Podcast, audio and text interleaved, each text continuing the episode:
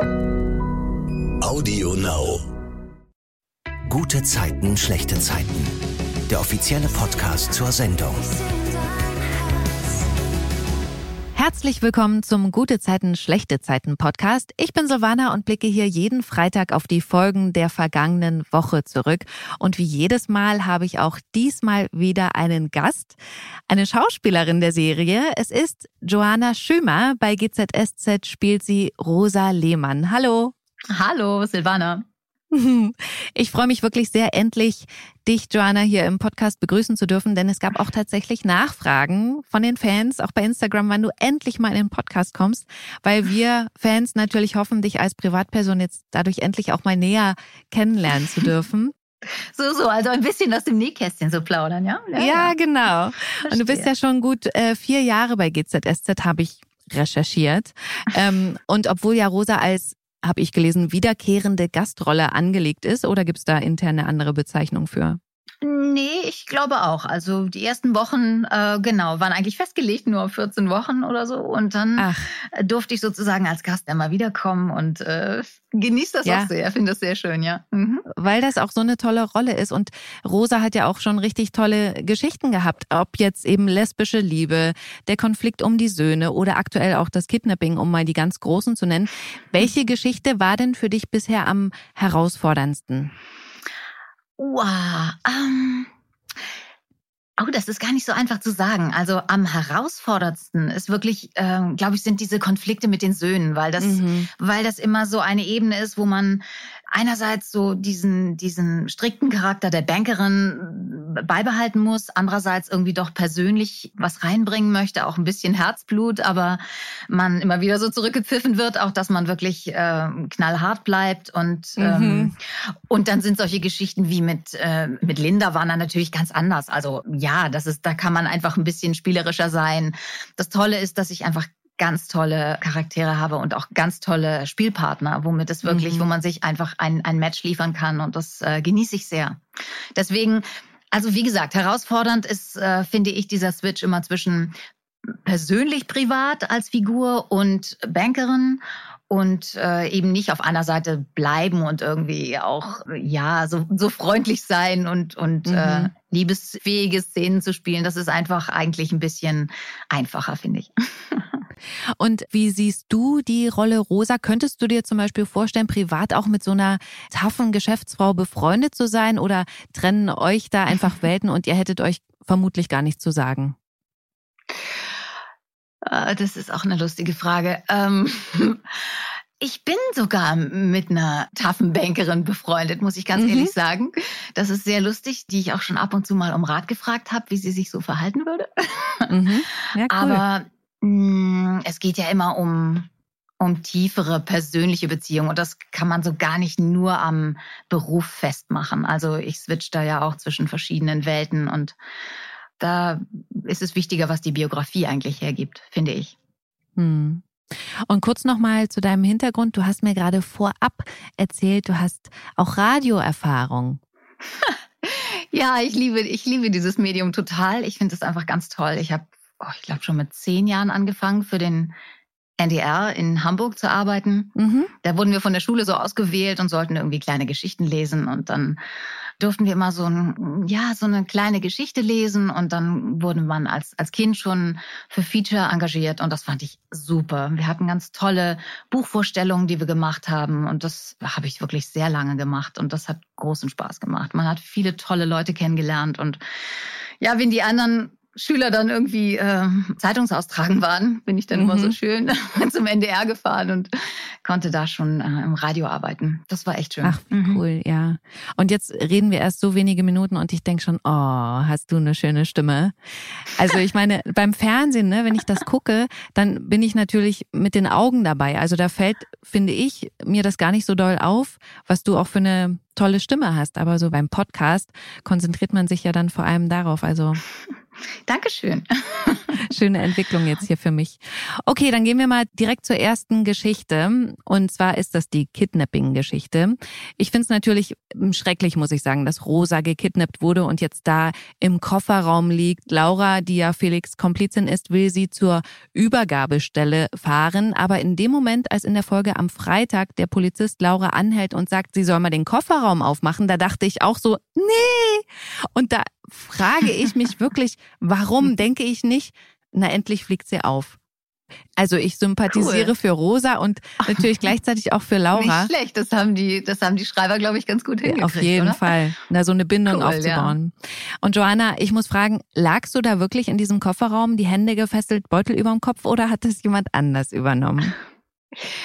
Also die, die man sieht, das bin ich.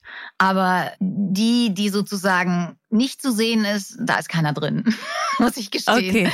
Aber ähm, ich muss ganz ehrlich sagen, also als sie angefahren ist und ich hinten reingelegt wurde, habe ich echt gemerkt, wie heftig eng und auch wie hart das ist, wenn man wirklich in so einem Auto hinten transportiert wird, ohne dass man irgendwelche Knautschzonen da hat. Also mhm. war schon eine schreckliche Erfahrung, die fand ich nicht so witzig. Ja, apropos schreckliche ja. Erfahrungen, gab es denn sonst irgendwas bei diesen Dreharbeiten, was dir irgendwie ein mulmiges Gefühl gemacht hat? Also ich habe zum Beispiel gedacht, boah, dieses dunkle Verlies oder Versteck oder überhaupt der enge Raum oder ist das jetzt nur sowas, was sich auf mich als Zuschauer überträgt und das war eigentlich gar nicht so eng?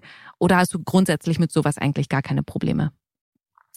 Ähm, das waren jetzt mehrere Fragen. Ja. Also grundsätzlich habe ich eigentlich damit nicht so Probleme, aber ich adaptiere irgendwie sehr an die Umgebung und ich muss sagen, ich fand dieses ehemalige äh, Stasi-Gebäude wirklich extrem gruselig. Mhm. Es war so neutral und so äh, absorbierend. Es war wirklich sehr gruselig, da im zweiten Untergeschoss zu drehen. Alles war dreckig, dunkel und es, es hat so alles Natürliche genommen. Und das fand ich eine tolle Kulisse, um wirklich sowas spielen zu dürfen. Also mich hat es sehr unterstützt, muss ich mhm. sagen, weil dieses Nichts zu hören, schlechte Luft, wirklich dreckige Räume und das alles sich vorzustellen, dass das auch historische Geschichte ist. So, das, mhm. das hat eigentlich viel Gutes dazu beigetragen, dass es authentisch wird. Hoffentlich. Ah, jetzt hast du quasi ja enthüllt, was ich noch nicht wusste, dass es eben in dem ehemaligen Stasi-Gebäude gedreht wurde. Sowas ist ja auch immer total interessant zu erfahren.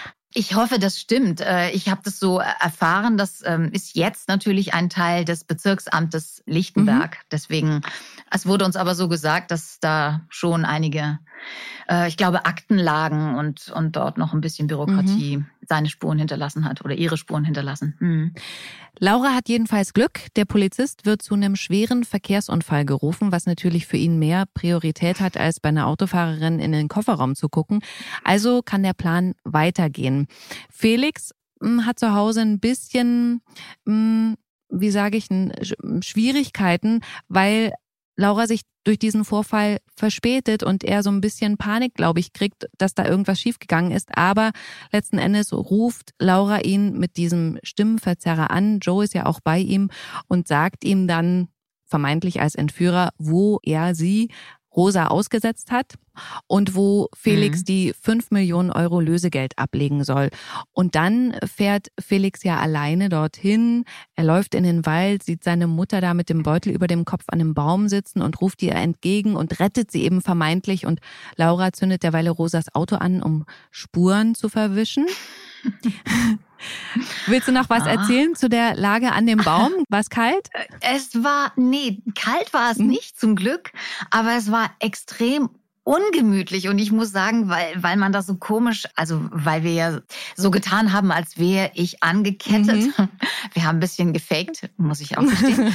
habe ich trotzdem so irgendwie so schräg gesessen, dass ich äh, nach dieser Szene irgendwie tierisch verkrampft war und echt, weil ich mich erstmal entknoten musste, weil dieses schräge Sitzen in einer, in einer komischen Haltung und angekettet oder angeschnallt, mhm wirklich Dinge sind, die man ja so eigentlich sonst nicht erfährt. Also es sei denn, man begibt sich da freiwillig rein. Aber das ist lustig, dass du ja. das sagst, weil ich dachte auch, boah, das sieht total unbequem aus.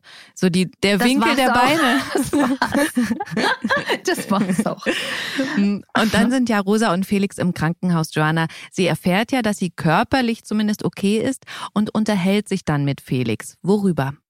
Naja, sie ist, sie hat ja so gehofft, dass Felix sie rettet. Also das war ihre Not und der Strohhalm in dieser ganzen Zeit, wo sie da eingesperrt war und konnte gar nicht fassen, dass ähm, er jetzt dieses Geld aufgetrieben hat und wollte unbedingt wissen, auch wo, wo er das jetzt mhm. her hat, weil sie natürlich weiß, dass sie all die Verfügungen in der Bank gekappt hat und gerade diesen Fall äh, schon vorweggenommen hat und gesagt, sollte es jemals zu einer Entführung kommen, wird sie auf keinen Fall Gelder aus der Bank freigeben. Und deswegen wusste sie nicht so genau, wo hat er das her, was hat er jetzt gemacht und hat sich irgendwie auch Sorgen gemacht und war Felix, glaube ich, extrem dankbar gegenüber, dass er sie dann wahrhaft wirklich gerettet hat, ja, scheinbar. Mit Joros Hilfe auch, ne?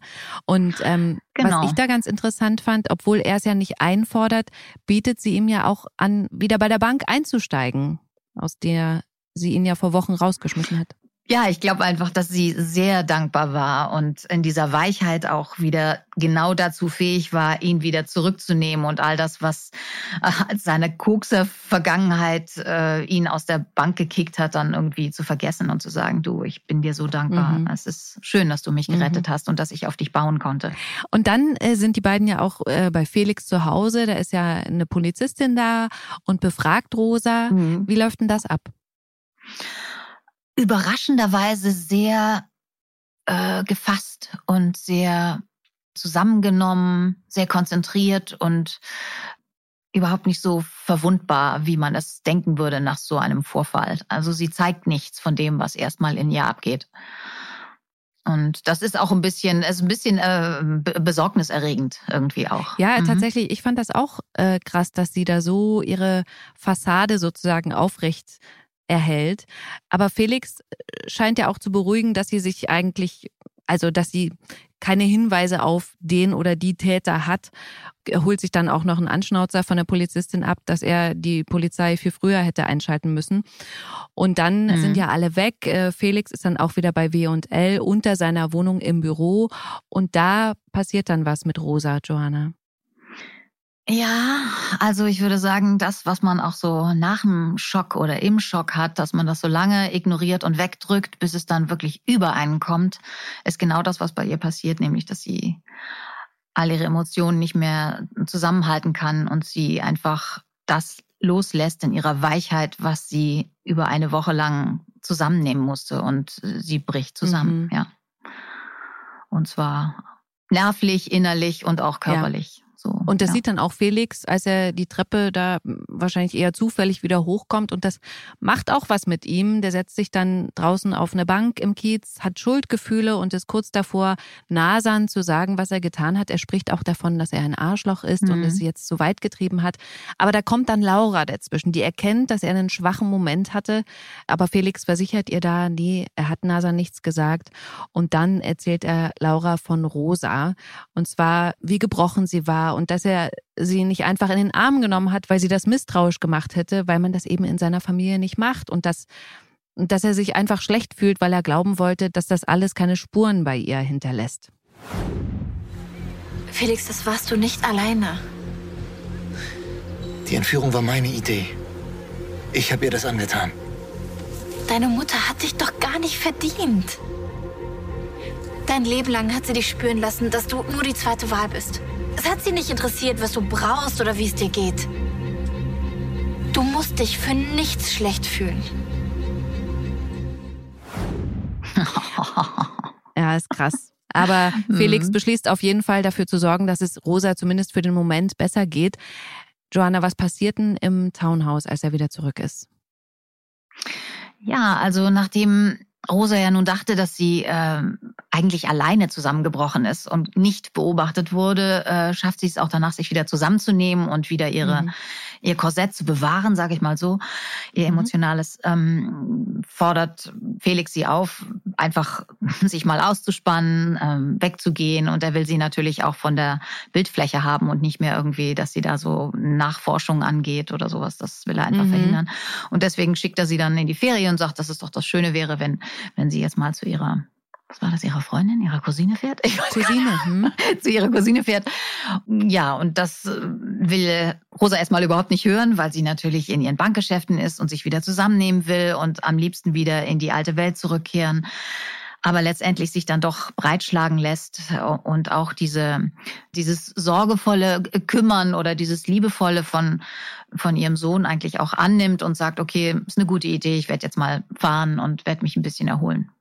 Genau, und dann reist sie auch direkt ab. Und da will ich noch kurz ähm, privat einhaken, Johanna. Wenn, wenn Rosa jetzt nicht bei GZSZ auftaucht, was machst du denn dann? wenn Rosa nicht da auftaucht? Uh, ja. dann, wow, dann äh, habe ich viel zu tun. Also ich kann ja mal sagen, ich habe ja ein bisschen gegoogelt, ne, ist ja klar. Ähm, du hast eine Naturheilpraxis, wenn das so richtig ist, was ich gelesen habe. Ja, das richtig. Ja, das ist richtig, genau. Und ist es so dein sozusagen festes Standbein, weil man ja als Schauspieler, das haben ja auch die Kollegen schon öfter gesagt, ja nie weiß, wenn man jetzt nicht in der festen Produktion ist, wann man eigentlich wieder Geld verdient? Oder ist das dein Ausgleich oder wie kam das dazu?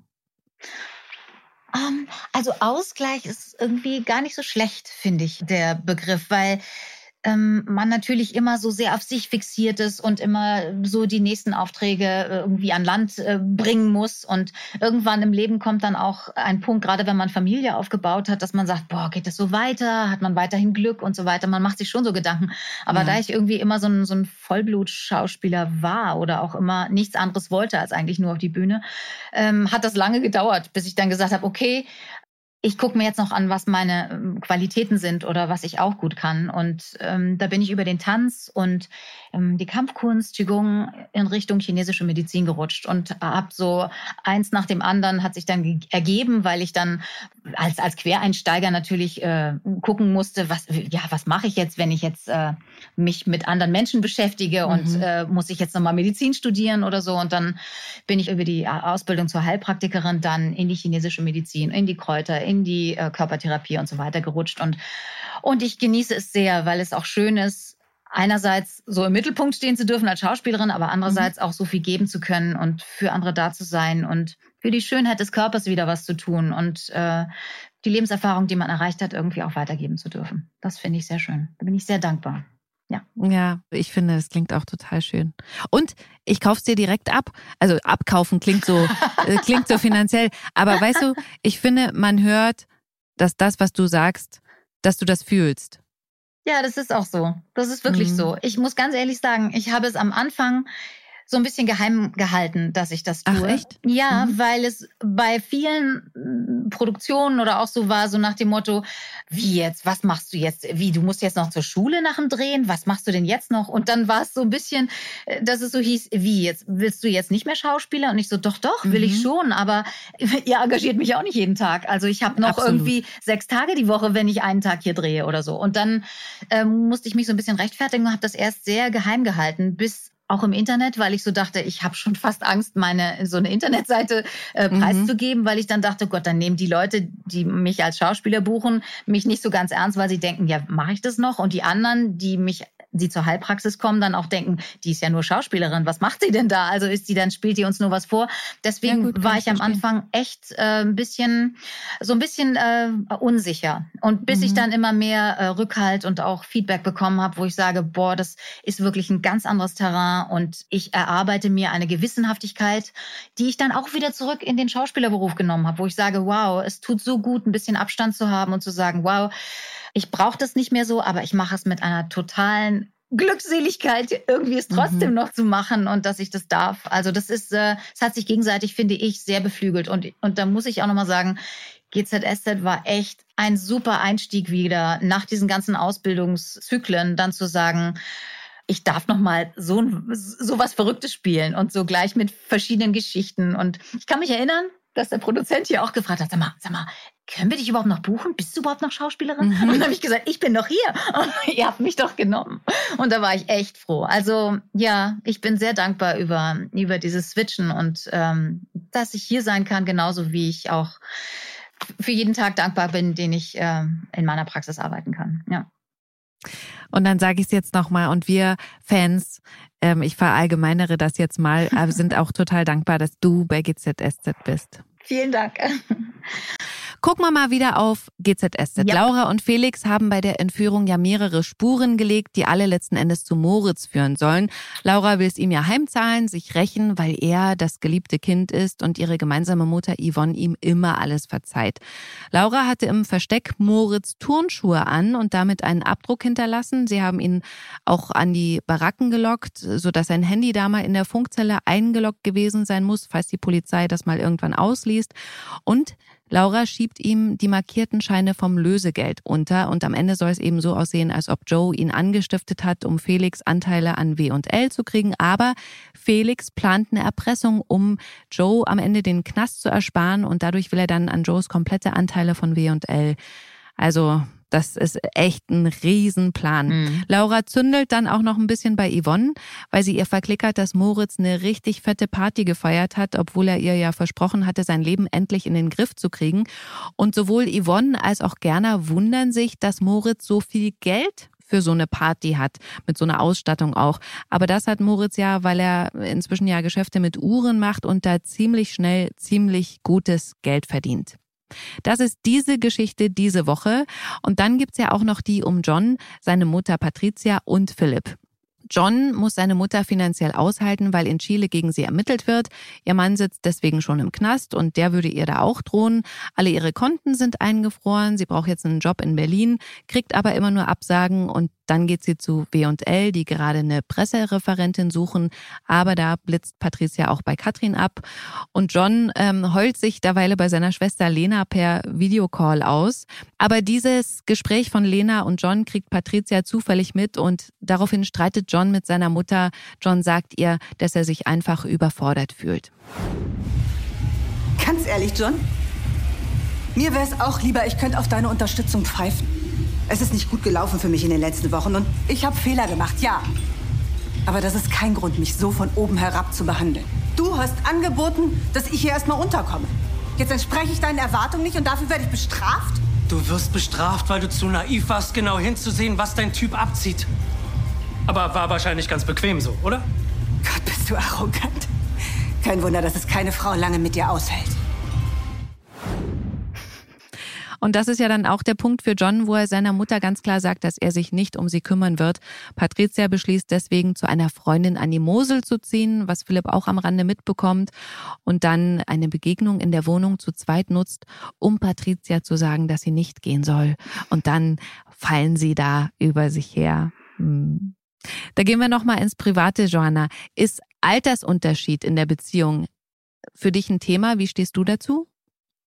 Ähm, also ich finde, es, es hat immer damit zu tun, wo man im Leben steht und was man gerade braucht. Also Altersunterschied ist irgendwie kein Thema, finde ich. Mhm. Also was heißt kein Thema? Natürlich macht es was aus, wenn man äh, 25 ist und der Partner ist äh, 45 oder es ist ein Unterschied, ob man 50 ist und der Partner ist 70. Also oder ja. wenn man, wenn sie äh, 40 ist und er ist 30. Natürlich sind das immer ganz andere Konstellationen oder sie und sie. Also das ist wirklich sehr, sehr ja, so vielfältig, aber ich würde niemals sagen, dass es von vornherein irgendeine Schwierigkeit gibt, mhm. die sozusagen nicht zu den Herausforderungen des Lebens gehört, wenn man sich füreinander interessiert. Also es mhm. hat immer was damit zu tun, was man gerade braucht, glaube ich, im Leben. Also so welche ja. Herausforderungen und was man daran lernt. Manchmal sieht man auch, dass es nur eine, für eine Weile nur vielleicht geht, weil man dann feststellt, dass die Wege doch zu unterschiedlich sind, dass man an zu unterschiedlichen Stellen im Leben steht. Der eine möchte schon Familie, der andere möchte noch gar nicht.